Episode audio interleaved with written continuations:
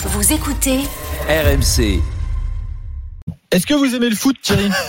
Absolument pas. Absolument pas. Ah, Est-ce que vous avez quand même suivi un peu la cérémonie du Ballon d'Or ou pas hier? Non, non, pas du, pas du tout. J'ai entendu que c'était un monsieur Messi. Eh ben pas, écoutez, euh, écoutez Alex voilà. Biggerstaff, parce qu'on Oui. va en parler. euh, Je te voyais venir sur de- la transition de en parlant d'arnaque, Ballon d'Or. Loin de moi cette idée-là.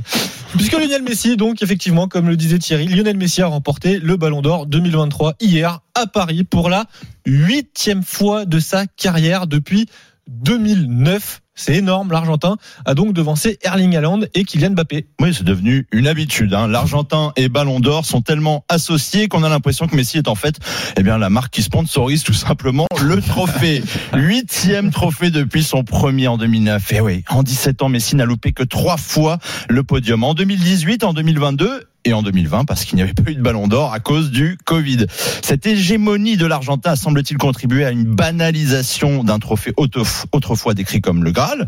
Et puis ça inspire aussi grandement Paulo Breitner et Florent Gautreau dans l'after. C'est pour les prépubères et les journalistes qui valorisent ce genre de compétition sont des pions euh, dans des maternelles ou des collèges, c'est tout. il y a quelques années, une belle fête, des paillettes et du bon champagne. T'as l'impression de sentir la vieille odeur de clope à la sortie d'une discothèque et de boire du champagne au froid. Voilà pour moi ce que c'est que le ballon d'or. Sympa, hein C'est clair. Au moins.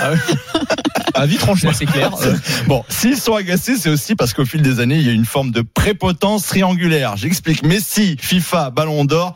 Et oui, 2021, il gagne devant Lewandowski. 2019, devant Virgil van Dijk. 2013, Cristiano Ronaldo et Messi terminent devant Franck Ribéry. Autant de polémiques qui ne sont rien à côté de 2010, un des plus gros scandales de l'histoire, comme le rappelle Fred Hermel.